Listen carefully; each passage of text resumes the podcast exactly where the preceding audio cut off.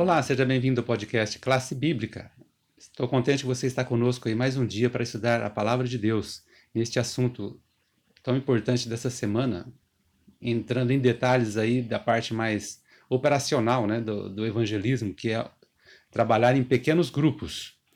E hoje, na segunda-feira, 31 de agosto, estamos aqui no momento aqui de estudo de, de, como olhar o pequeno grupo dentro do contexto das escrituras. Na pergunta número 3, número 3 da semana, você pode nos acompanhar em Êxodo, capítulo 18, dos versos 21 a 25.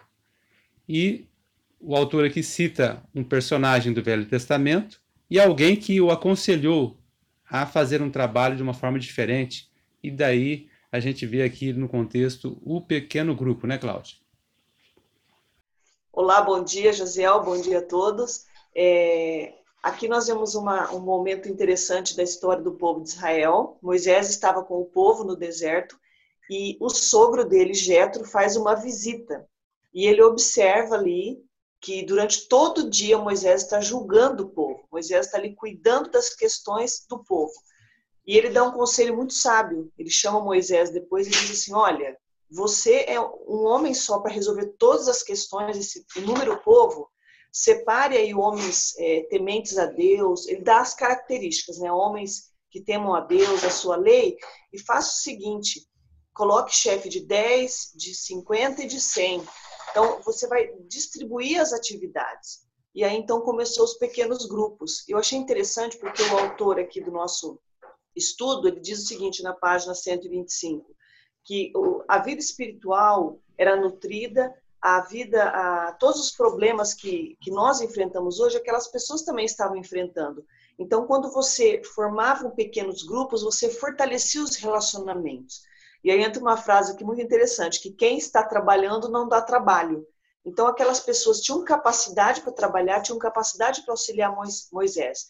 E aí uma uma, algo que entra na questão aqui, assim, eles tinham uma dificuldade, um problema, levavam para aquele grupo de 10. Não conseguia resolver, levava para o grupo de 50. Não conseguia para o grupo de 100. Se fosse algo muito, muito sério, que passou por esses três estágios, aí sim eles levavam para Moisés. Mas inúmeros problemas eram resolvidos lá no início. Isso chama-se delegar responsabilidades, né? Eu falo que Deus, ele, ele é, a gente pode dizer que Deus é um administrador, né? É como se você tiver uma empresa, você vai delegando responsabilidades e as pessoas vão resolvendo ali para que o executivo maior ali, ou o chefe, não tenha que resolver todas as questões. Então, Deus delegou responsabilidades ali através daquelas pessoas e isso também é, é, tirou dos ombros de Moisés aquela sobrecarga de resolver todas as questões. Então, começou ali os pequenos grupos, com uma única função, as pessoas é, se auxiliavam mutuamente, né, ali, e partilhavam um dos problemas das outras e tentavam se ajudar, não somente facilitar a vida de Moisés, mas que as pessoas se relacionassem e tivessem um crescimento espiritual também naquele momento. É, pelo que eu percebi, né, neste exemplo de Jetro e Moisés, é, ele não está tão diretamente relacionado a questões espirituais, né? É mais é um exemplo bíblico de, da ação em pequenos grupos, de como isso ajuda. Agora, já na pergunta 4, aí a gente já vai para um contexto mais espiritual, né? Ali de Lucas 6, versos 12 e 13, Mateus 10, verso 1 e Marcos 13, dos versos 13 ao 15.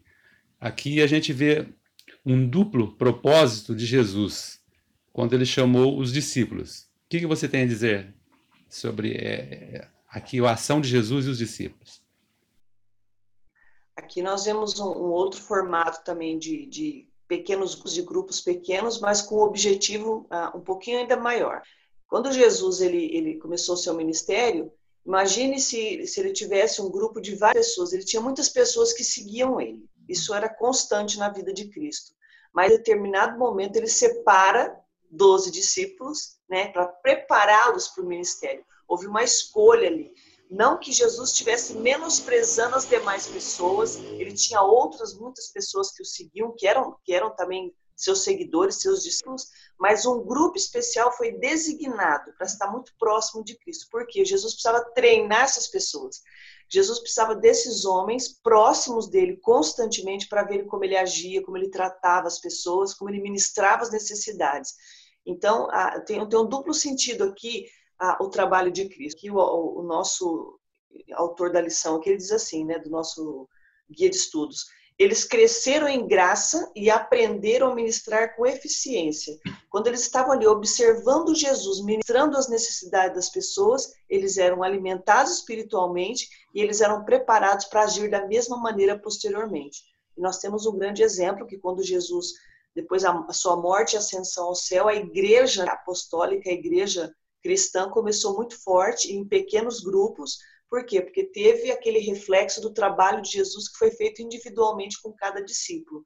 Jesus não trabalhou somente estratégias para trabalhar com as pessoas, para o amor ao próximo, os cuidados. Jesus trabalhou também a parte espiritual de cada um deles, preparando eles individualmente no processo. Então a gente vê aqui muito forte a ação dos pequenos grupos nesse ponto aqui, né? Não como estratégia, como foi no caso de Moisés, de aliviar a carga do líder, mas nesse caso aqui de trabalho individual espiritual dos discípulos e preparo também para a missão da igreja.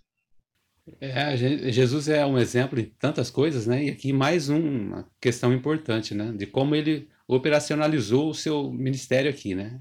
Com um pequeno grupo, e esse pequeno grupo é que avançou com a, é, a propagação do, do, Evangelho de Cristo.